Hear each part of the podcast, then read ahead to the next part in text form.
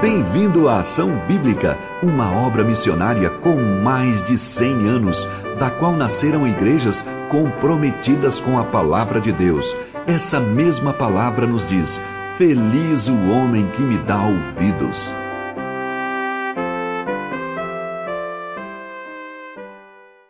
Vamos falar de mudança hoje? O que eu preciso fazer para mudar? Mas eu não estou pensando em mudança de casa, não, tá, gente? Pensando em mudança aqui, ó, no coração, mudança de mente. Completem, por favor. Pau que nasce torto. Você acredita nisso? Não? Quem acredita, levanta a mão. Quem levanta a mão. Só tem um jeito de não morrer torto. É através do Senhor Jesus. É através do Evangelho. Então essa frase ela não é 100% verdadeira, porque aqueles que uma vez nasceram de novo e estão caminhando com Jesus, com Deus, o nosso desejo, o desejo de Deus é que não morra torto, mas morra endireitado, morra reto. E é isso que o Evangelho faz. Segundo, segundo Coríntios 5,17, em Cristo é nova criatura. As antigas já passaram, eis que se fizeram novas. E por que às vezes, mesmo tendo essa nova natureza, sai alguma coisa velha da gente? Uma palavra velha, uma irritação velha, uma reação que não é da nova natureza, que não é bonita. No Sermão do Monte, registrado por Lucas 6, diz assim: Não há árvore boa que dê mau fruto, nem tampouco árvore má que dê bom fruto, porquanto cada árvore é conhecida pelo seu próprio fruto. Porque não se colhem figos de espinheiros, nem dos abrolhos se vindimam uvas. O homem bom do bom tesouro do coração tira o bem. Esse bom é o que ele citou acima de uma árvore boa, né, que foi transformada por Jesus. E o mal, do mau tesouro tira o mal, porque a boca fala do que está cheio o coração. Mas e quando a essência é boa, porque Cristo está lá dentro, mas o fruto não é tão bom? Isso acontece? De vez em quando você produz um fruto que não é legal? Ou estou mais querendo me dirigir àqueles frutos que não são acidentes, mas aqueles que parece que constantemente a gente está produzindo e que não condizem mais com a nova natureza, nem condizem mais com essa árvore boa que Jesus transformou. Então eu quero me dirigir a você, sim, que já tem essa essência boa, mas que ainda está se vendo recaindo em coisas que não agradam a Deus. Eu tenho conversado com as minhas ovelhinhas e fico feliz quando ouço: olha, estou lendo diariamente, a gente fica feliz.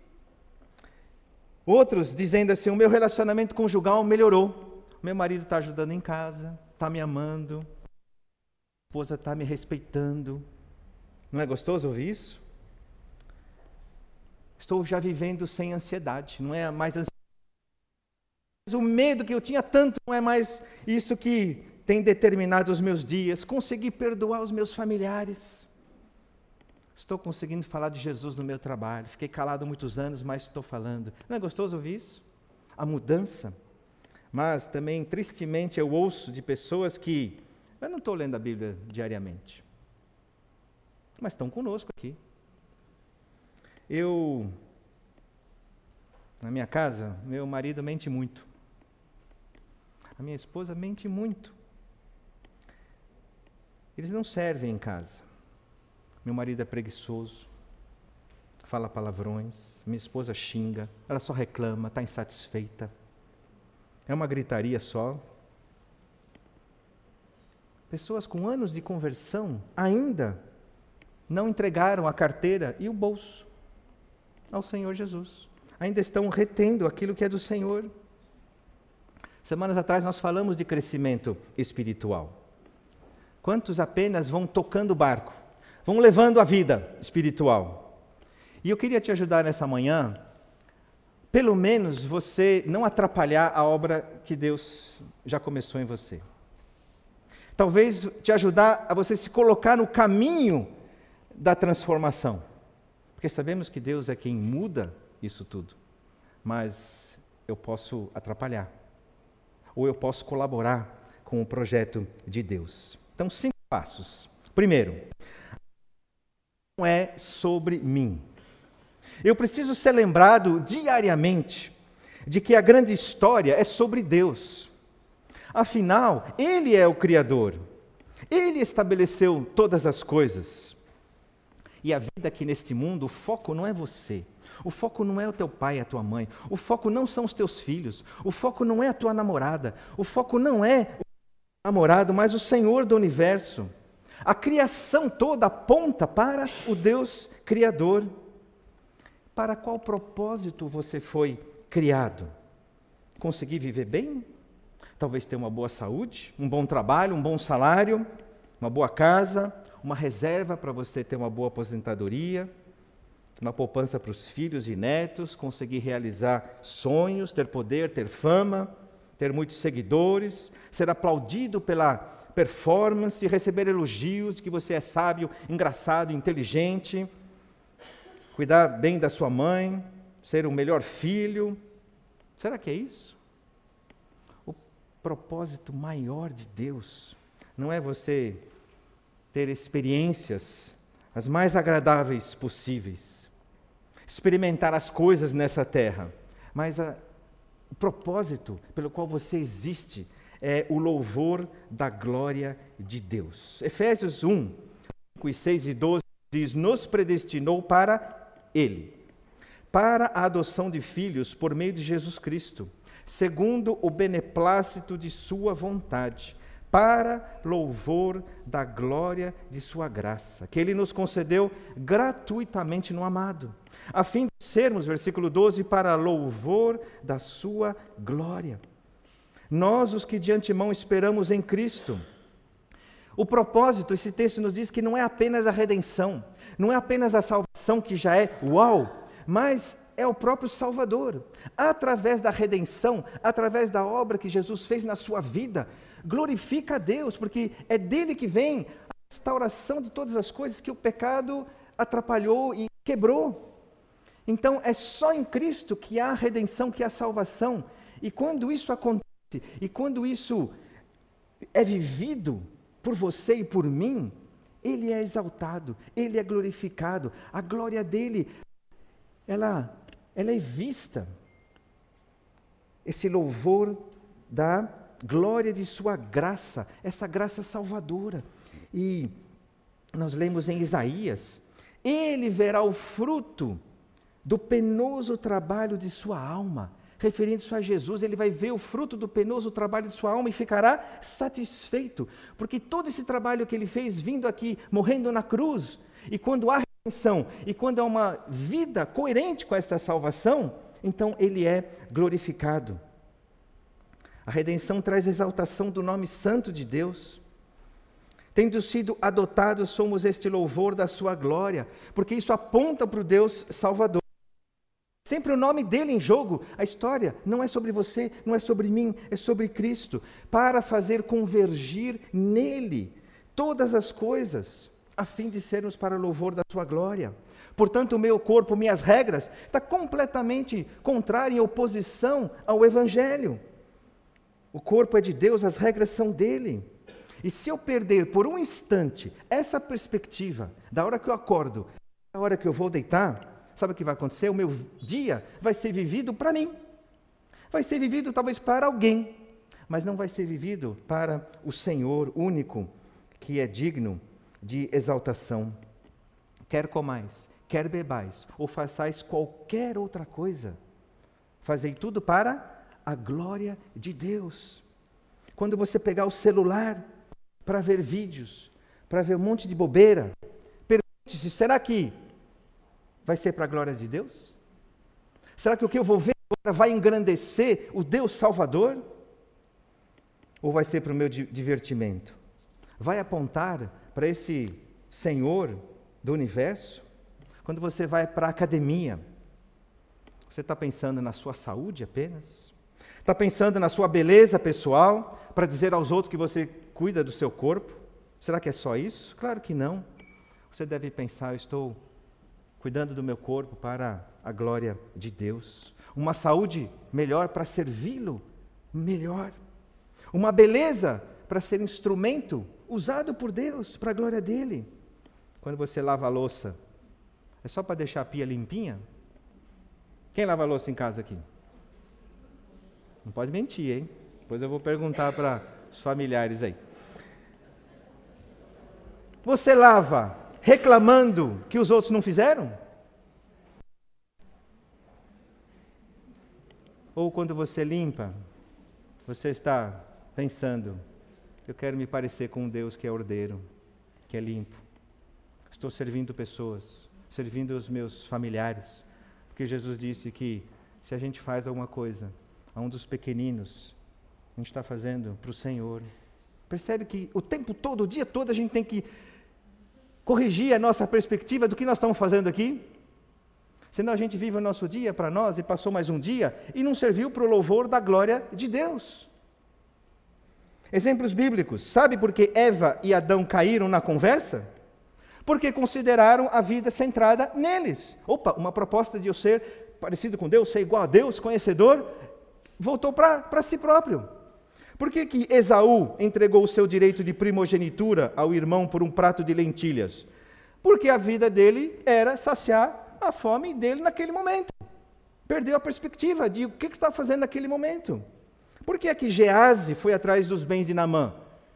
Quem não sabe quem foi Gease? Pode levantar a mão para saber se eu estou usando uma referência bíblica. Gease era um, um servo de quem? De Eli? Eliseu, né? Eliseu, o profeta Eliseu. E aí, Eliseu fez a cura lá, ele falou para o Namã, vai se banhar sete vezes no rio. Eu estou errado, Elias? Não, Eliseu mesmo, né? vai se banhar sete vezes lá no rio. Lembrou? E aí, o homem, Naamã, queria oferecer um monte de bens, de, de capas e coisa de ouro e tal. E Eliseu falou: fica, fica tudo com você isso aí, não quero nada não. E Gease falou: opa, oportunidade boa de fazer um pezinho de meia aqui, né? E aí ele deu um jeito lá de correr atrás. Olha, Naamã, Eliseu mudou de ideia, me arruma umas coisinhas aí e tal. O que, que aconteceu naquele momento? A história era sobre ele e o futuro dele, e não sobre o Deus que tinha aí curado Naamã. Percebe como é rápido a gente cair e se voltar para a nossa história, foco em mim, o foco no meu, no meu bem prazer, nas minhas coisas. Sabe por que, que você não vem aos cultos domingo de manhã? Porque você pensa que os teus projetos são mais importantes do que os de Deus. É simples, e você e eu fazemos isso que o seu conforto, que o meu conforto é mais valioso do que o custo de viver em comunidade. De pegar o carro, de pegar o ônibus, de pegar metrô e vir aqui, ficar sentado nesse banco. É sempre a nossa história que naturalmente passa primeiro. Mas a grande história não é sobre mim. Sabe por quê? Os medos. Quantas pessoas não vêm Quantas pessoas não fazem determinadas coisas porque são dominadas pelo medo, pelo, pelo pavor? Isso eu digo com toda tranquilidade porque a gente, todos nós já sentimos isso. O apóstolo Paulo ele diz: Por amor de ti, eu sou entregue à morte todos os dias. Aí depois o texto é lindo, porque ele continua dizendo: Porque eu estou bem certo de que nem a morte, nem a vida, nem os anjos, nem os principados, nem as coisas do presente, nem do porvir, nem os poderes, nem a altura, nem a profundidade, nem qualquer outra criatura poderá nos separar, me separar do amor de Deus que está em Cristo Jesus, nosso Senhor. E quando a gente deixa de fazer qualquer coisa por causa do medo, a gente está colocando a nossa história, o nosso, o nosso bem-estar, antes da promessa de Deus de que ele é suficiente, mesmo diante da morte, porque o apóstolo Paulo não foi acuado por essa percepção clara de que ele era entregue à morte todos os dias. Mas a confiança em Deus, as promessas de que nada poderia separar do amor de Deus, fez com que ele fosse um incansável aí servidor do Senhor. Será que você não está encolhendo muitas vezes o seu braço de servo por causa dos medos? Por causa dos receios do hoje, do amanhã e tantas outras coisas que nos bloqueiam? Paulo não se importava com as consequências das suas ações de serviço a Deus. Segurança total, porque a segurança está no Senhor. Sabe por que várias vezes você, ou talvez nunca orou na segunda-feira com a gente no Zoom? Porque você primeiro quer resolver as suas coisas. Talvez você seja tão sistemático que eu não posso mudar a minha rotina. E aí você pensa, se sobra tempo eu entro. O que acontece? Nunca sobra tempo. As prioridades invertidas. O que é que Deus espera? Que você e eu vivamos para a glória dEle. A vida não é sobre você, a vida não é sobre mim, a vida é sobre Deus, o Senhor do universo. Portanto, acorde amanhã cedo, pensando: hoje vou viver para aquele que me criou. Segundo passo: arrependimento implica mudança. A palavra grega para arrependimento é metanoia, ela existe também em português. Metanoia no dicionário é o seguinte: mudança de pensamento. Metanoia foi traduzido para nós como arrependimento, tá? Em dezenas de textos do Novo Testamento. Mudança de pensamento ou de caráter e transformação espiritual. E aí eu me pergunto quantos supostos arrependimentos nossos foram apenas frases bem elaboradas, sem qualquer intenção de mudança, de, mudança, de de fato falar assim: o quanto foi grave o que eu fiz diante de Deus, o quanto a minha falta de amor foi uma ofensa contra Deus, a minha falta de santidade foi tremenda contra Deus. Quantos arrependimentos são apenas remorsos? Porque existe uma palavra também para lamentar-se, que é metamelomai, que não é metanoia. Mas a Bíblia, quando fala de arrependimento, ela fala dessa transformação. Quantos arrependimentos desacompanhados do entendimento de que a transgressão, a iniquidade, o pecado é, é sério aos olhos de Deus. A mensagem de, do apóstolo Pedro em Atos 3,19. Leiam comigo. Arrependei-vos, pois, e convertei-vos para serem cancelados os vossos pecados. Metanoia, reverter, virar, pensar de maneira diferente, mudar de ideia, de direção, afastar-se, dirigindo-se a Deus. Isso não vale apenas para quem nasceu de novo, uma vez lá atrás, mas é uma constante que Deus espera para aquele que está nessa caminhada com o Senhor. Por isso, João Batista disse: produzir, pois, frutos dignos de arrependimento, metanoia. Produzir, pois, frutos dignos de arrependimento. Depois eles perguntam, mas o que, você espera? Aí ele dá alguns exemplos. Contentai-vos com soldo, referindo-se aos soldados. Aí ele vai usando outras pessoas dali que estavam perguntando. Efésios 4 fala de uma mudança despindo-se de alguma coisa e revestindo-se de outras características, da, deixando a velha natureza e revestindo-se da nova, do novo homem segundo Deus, em justiça e retidão, procedentes da verdade. Isso envolve o que? A língua, as nossas ações, as nossas reações, trocando ira por bondade, mentira por verdade, palavras torpes por palavras que edificam palavras que transmitem graça para aquele que ouve. Todas as suas palavras essa semana transmitiram graça para quem ouviu? Ou transmitiu braveza e ódio e ira e sei lá mais o que? Trocando amargura por satisfação, malícia por pureza, acusação por perdão, amor, ódio por amor, ansiedade por fé indiferença pela palavra de Deus por um, um prazer e um gosto nela, desobediência por obediência, insubmissão por submissão, indiferença para com o perdido, para amá-lo, anunciando aquele que pode trazer uma perspectiva nova para todo sempre, com as boas novas do Evangelho, e por aí vai. O seu arrependimento tem sido metanoia, com mudança? Senão, vai terminar o ano E você vai continuar sendo acusado de que não ajuda em casa? Você vai ser acusado de que está entregue à sua ansiedade cada vez crescente? Você vai ser lembrado de que você não falou de Jesus para ninguém esse ano?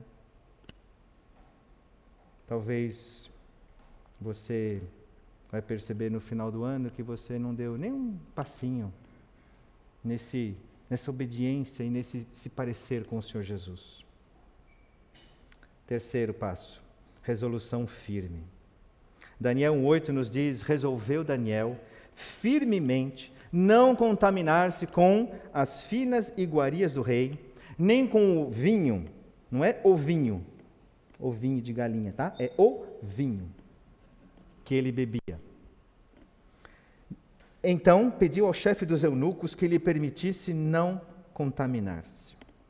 Além da ciência, do, da certeza diariamente de que a vida não é sobre você, de que arrependimento implica mudança, metanoia, Deus quer também que você resolva firmemente as coisas que talvez você nas quais você está patinando. Daniel tomou uma resolução firme.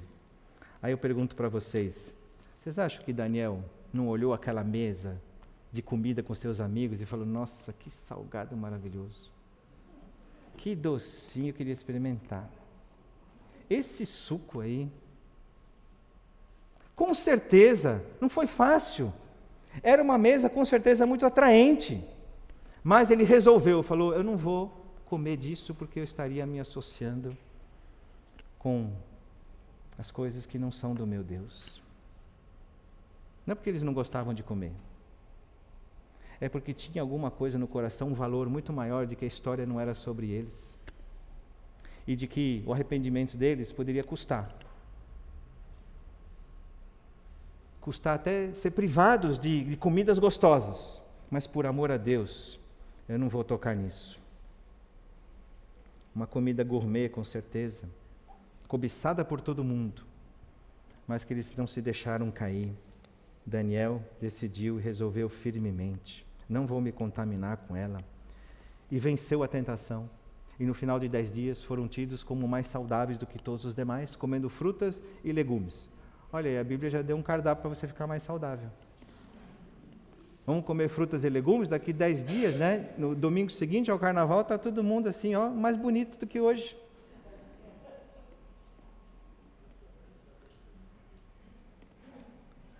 Então a minha resolução firme, eu vou congregar todos os domingos. Eu tenho percebido que assim, a gente já está acostumando. Não, um domingo por mês eu não preciso ir. Quem falou isso? Se for um sim, um não, já está bom. A igreja primitiva se reunia de casa em casa todos os dias. Aí nós passamos a semanalmente. Aí já estamos com a cabeça quinzenal. Daqui a pouquinho é mensal. E daqui a pouquinho semestral. Mais um pouco anual. E aí? A gente não se vê mais. Tome a resolução firme de chegar mais cedo aqui orar com alguns irmãos às 10 horas. Acorde 15 minutos antes e leia a palavra de Deus. Não empurre mais até o final do ano para você de novo fazer no final do ano um voto. Ai Deus, agora me ajuda. Eu vou falar de Jesus toda semana para os meus colegas de trabalho. Eu não quero que eles morram separados de Deus. Vou falar com os meus amigos de faculdade. Eu não posso vê-los assim felizes com o curso e não conhecendo o principal. Quero confiar mais em Ti. Tome a resolução de fechar sua boca e não falar bobagem. Eu não vou mais reclamar. Eu vou me contentar com aquilo que Deus me deu, que eu tenho em casa. Tome a resolução de ajudar alguém essa semana, aqui do nosso meio, ajudá-lo. Talvez se você notou falta de alguém, eu vou ajudá-lo a, a, ele, vir, ele vir a, a caminhar com o Senhor. Estou muito feliz de te ver aqui, viu, meu querido? De verdade. Tome a resolução firme na direção de Deus. Olha o que Jó fazia. Jó 1,5. Decorrido o turno de dias de seus banquetes, chamava Jó a seus filhos e os santificava. Levantava-se de madrugada e oferecia holocausto, segundo o número de todos eles. Pois dizia: Talvez tenham pecado os meus filhos e blasfemado contra Deus em seu coração. Assim o fazia Jó continuamente. Sabe por que ele fazia isso? Porque ele gostava de acordar de madrugada. Ele tinha insônia, então não tinha o que fazer. Ele tinha vários animais lá, então não vai me custar. Aí acordava de madrugada e fazia alguns sacrifícios, assim, porque para passar o tempo. Vocês acham que é isso? Claro que não. Ele resolvia, eu quero fazer parte de uma família santa aos olhos de Deus, um zelo para que o pecado seja tratado e, e, limpo e que Deus não possa, não, não possa enxergar o mal na minha família. José, Josué, perdão, tomou a resolução firme, ele e sua casa, de servir ao Senhor. Josué 24, 14, disse ao povo: Se vos parece mal servir ao Senhor, escolhi hoje a quem servais. Se aos deuses a quem serviram vossos pais, que estavam da além do Eufrates, e aos deuses dos amorreus em cuja terra habitais. Perdão, se aos deuses a quem serviram vossos pais que estavam além do Eufrates, ou aos deuses dos amorreus em cuja terra habitais. Eu e a minha casa serviremos ao Senhor. Uma resolução firme. Ao longo da vida, eu tenho descoberto que se a gente não faz resoluções, a gente é determinado pelas nossas pelas circunstâncias. As circunstâncias vão decidir o dia de amanhã. A gente vai ser empurrado pelo nosso coração enganoso e vai ser levado por aquilo que é natural de Deus.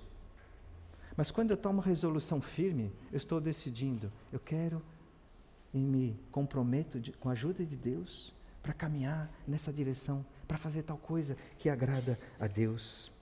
O filho pródigo tomou a resolução firme de voltar à casa do pai. Olha que texto lindo, Lucas 15, 17 a 20. Então, caindo em si, disse: Ele está resolvendo ainda sem ter agido.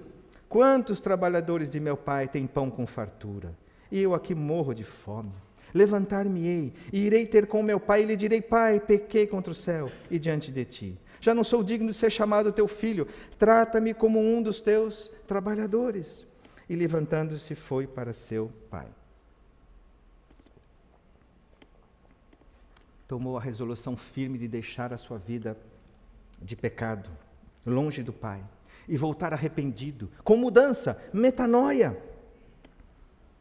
esse pai que o amava verdadeiramente.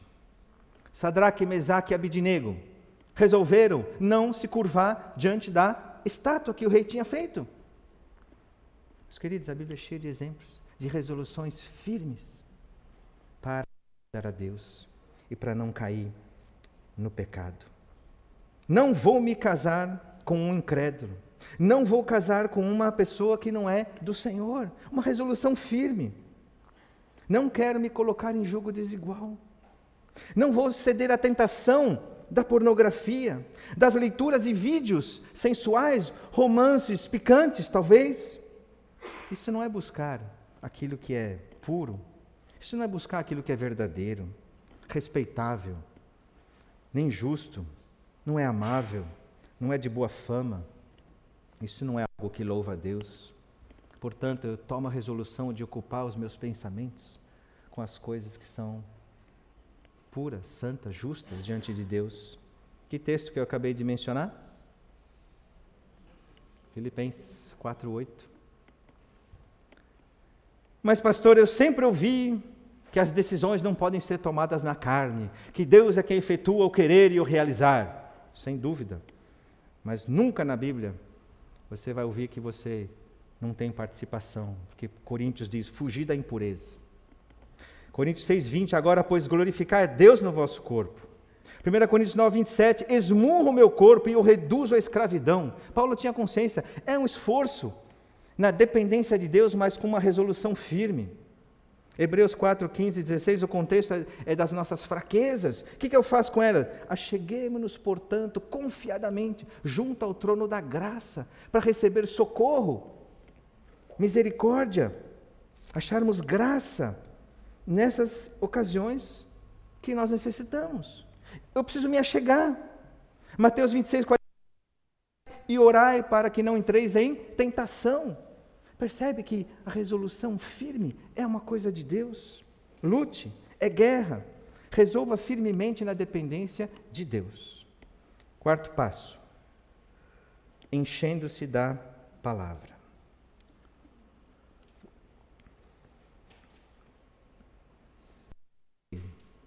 De vivermos vitoriosamente é cheio da palavra de Deus.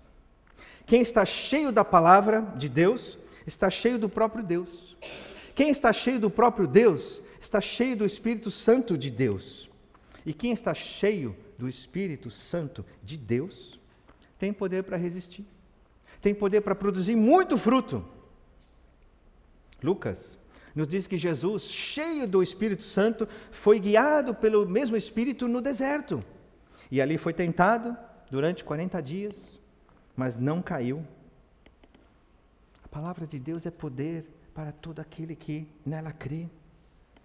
Por isso, Colossenses 3,16, habite de que forma? Ricamente em vós a palavra de Cristo. O salmista no Salmo 119, guarda aonde no coração as tuas palavras para não pecar contra ti.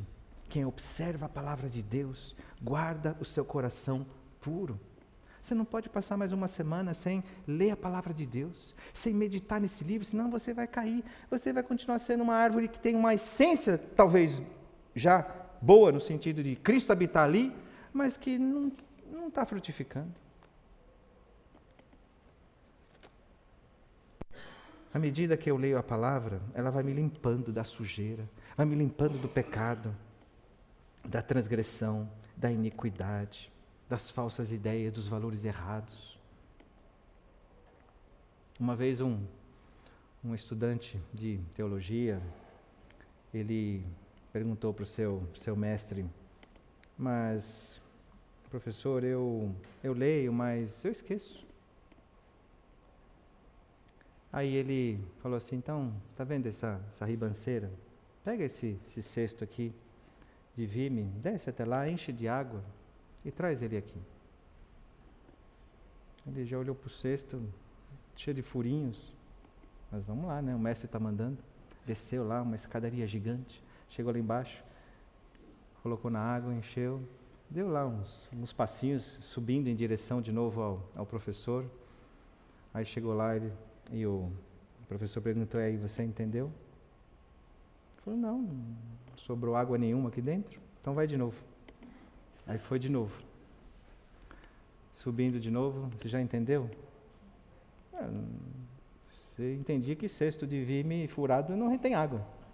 Não, ainda falta alguma coisa. Desce. Aí na décima vez, ele falou: E agora você entendeu? Olha para o cesto. Como é que ele está em relação à primeira vez? É verdade, agora ele está limpo. Estava cheio de barro, agora está limpinho. A Bíblia ela não pode ser um, um, remédio. Ela tem que ser um alimento. E esse, essa palavra ela é limpa. Mesmo que você não consiga lembrar de tudo, mas o Espírito Santo ele vai te ajudar a lembrar quando você precisa. Ela limpa. Outra coisa que a palavra de Deus faz, ela santifica. Jesus, em João 17, 17, diz: santifica-os na verdade.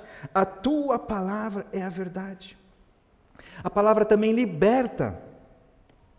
Conhecereis a verdade, e a verdade vos libertará. A verdade com maiúscula é a pessoa de Jesus. A palavra também ela discerne, traz discernimento aos pensamentos e aos propósitos do coração. Hebreus 4,12, porque a palavra de Deus é viva e eficaz, e mais cortante do que qualquer espada de dois gumes, e penetra até o ponto de dividir alma e espírito juntas e medulas, e é apta para discernir os pensamentos e propósitos do coração. Ela também aperfeiçoa você sabe de cor 2 Timóteo 3, 16, 17? Fale comigo.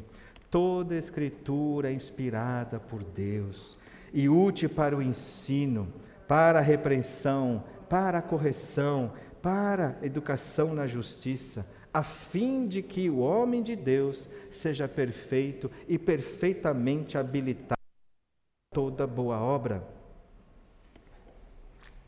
Mas, pastor, eu oro bastante. Ok, muito bem. Deus é um bom ouvinte. Mas você sabia que Deus quer falar também? Não quer só ouvir. Ele quer falar. E Ele quer falar com você.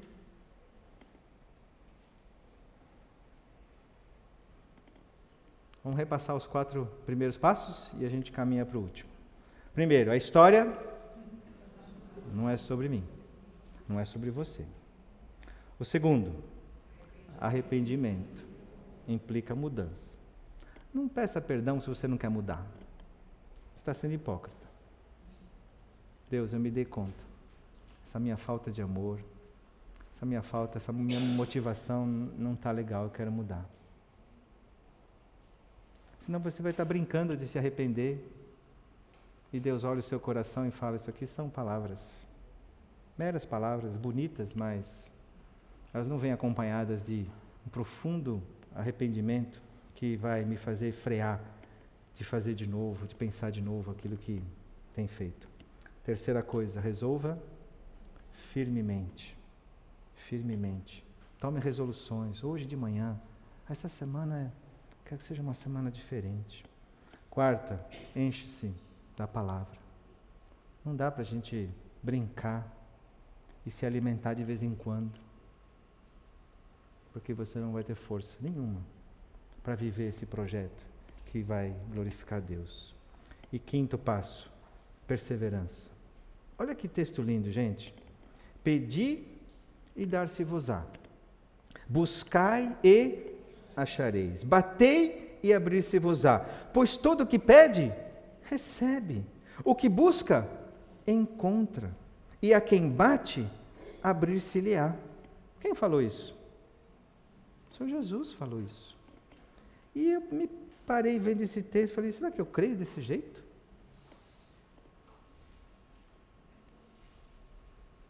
Ou você está pedindo alguma coisa já faz um ano e não aconteceu? Fala, ah, Deus não está ouvindo. Talvez esteja faltando em você a perseverança, em crer de que Deus vai te livrar daquilo que você está aí, talvez patinando há muitos anos. Falta de confiança de que Deus é capaz de atender e de mudar e você passar a produzir bons frutos. Peça para Deus te libertar da ansiedade, mas não uma vez só quando você está numa crise. Faça disso um pedido constante. Peça para Deus te livrar dos teus medos, da preguiça, do comodismo, da dureza de trato. Deus, eu, eu sou jogo duro. Não sou, não sou agradável. Deus, quebra o meu orgulho. A gente tem medo de, de orar desse jeito. Por isso que a gente pede pouco.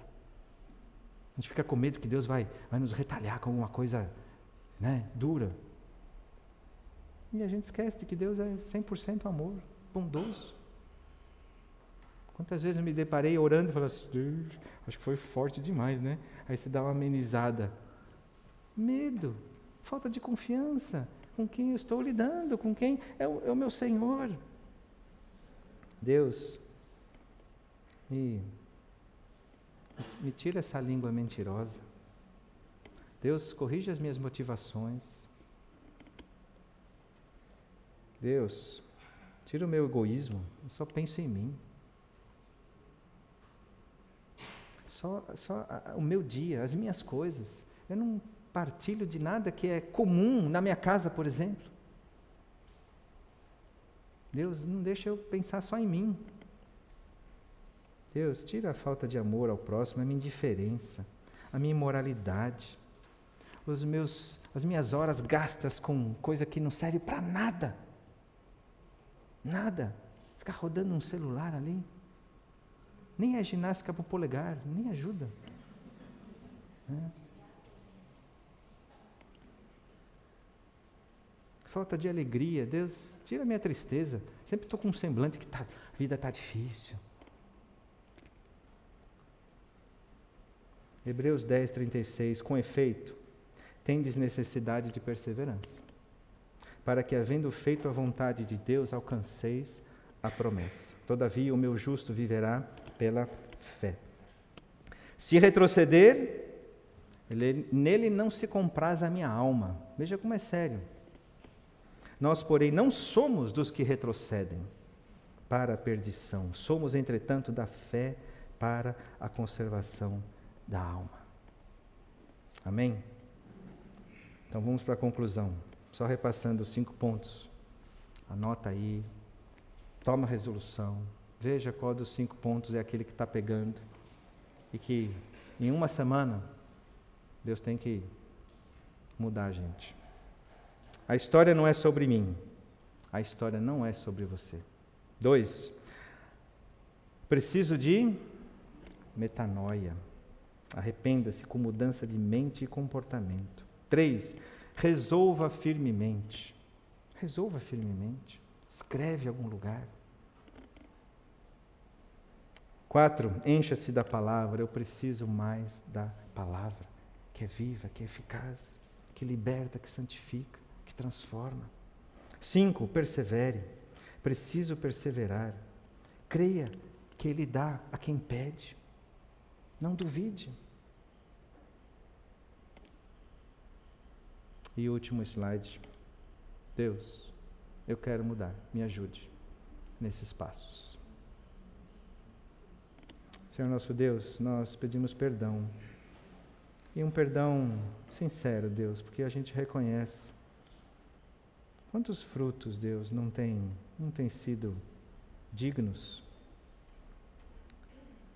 dessa árvore que o Senhor fez em nós.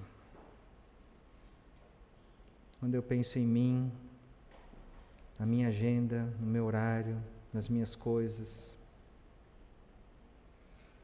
estou deixando de vista a tua agenda. Senhor Deus, quantas motivações precisam ser corrigidas. Senhor Deus, me socorre, nos socorre. A nossa preguiça em, ou talvez medo de falar de Jesus para aqueles que o Senhor manda passar na nossa frente. Senhor Deus, o nosso, nosso pouco zelo e amor e prazer na tua lei.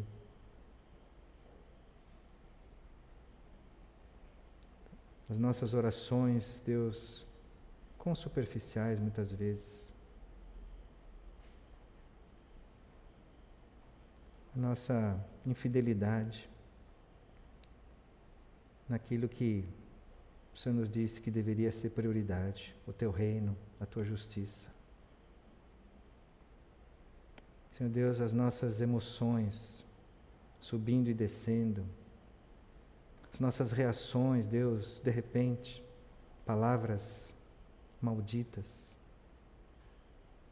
pensamentos, Deus, que, que não são expressos, mas que o Senhor lê e o senhor vê que não condiz com o Evangelho.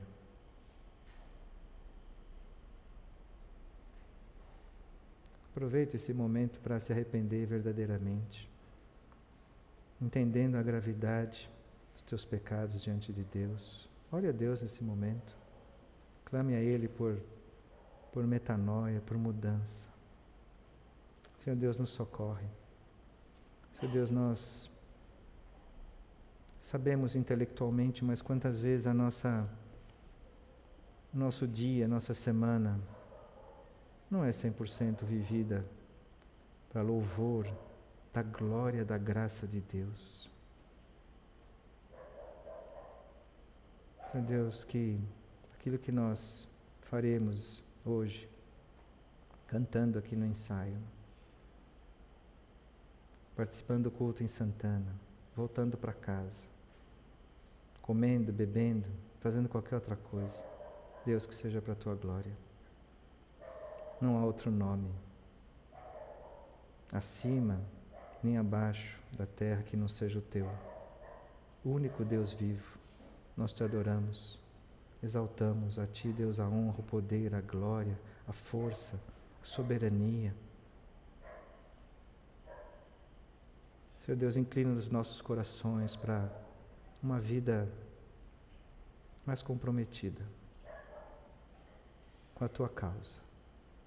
Nós somos peregrinos, somos passageiros, Essa vida aqui vai passar rapidamente.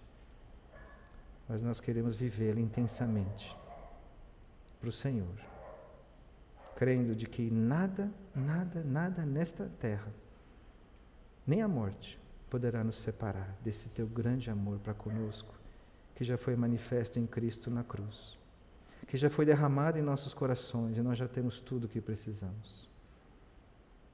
Senhor Deus, controla o nosso ser, nosso coração, nosso espírito. Queremos nos encher, Deus, do teu espírito. Queremos nos encher da tua palavra. Queremos nos encher, Deus, de Cristo, que já habita em nós, mas que Ele seja de fato aquele que, que reina verdadeiramente na nossa língua, nas nossas ações. Senhor Deus, quantas omissões pelas quais te pedimos perdão. E faça-nos agir de forma que vá na direção, Deus, desse amor a Deus e desse amor ao próximo. Abençoa, Deus, esta comunidade, esta família da fé. Ajuda cada um, Deus, que haja perseverança e que haja uma, uma constante, Deus, nesse relacionamento com o Senhor. Para a tua honra, para a tua glória. Em nome de Jesus. Amém.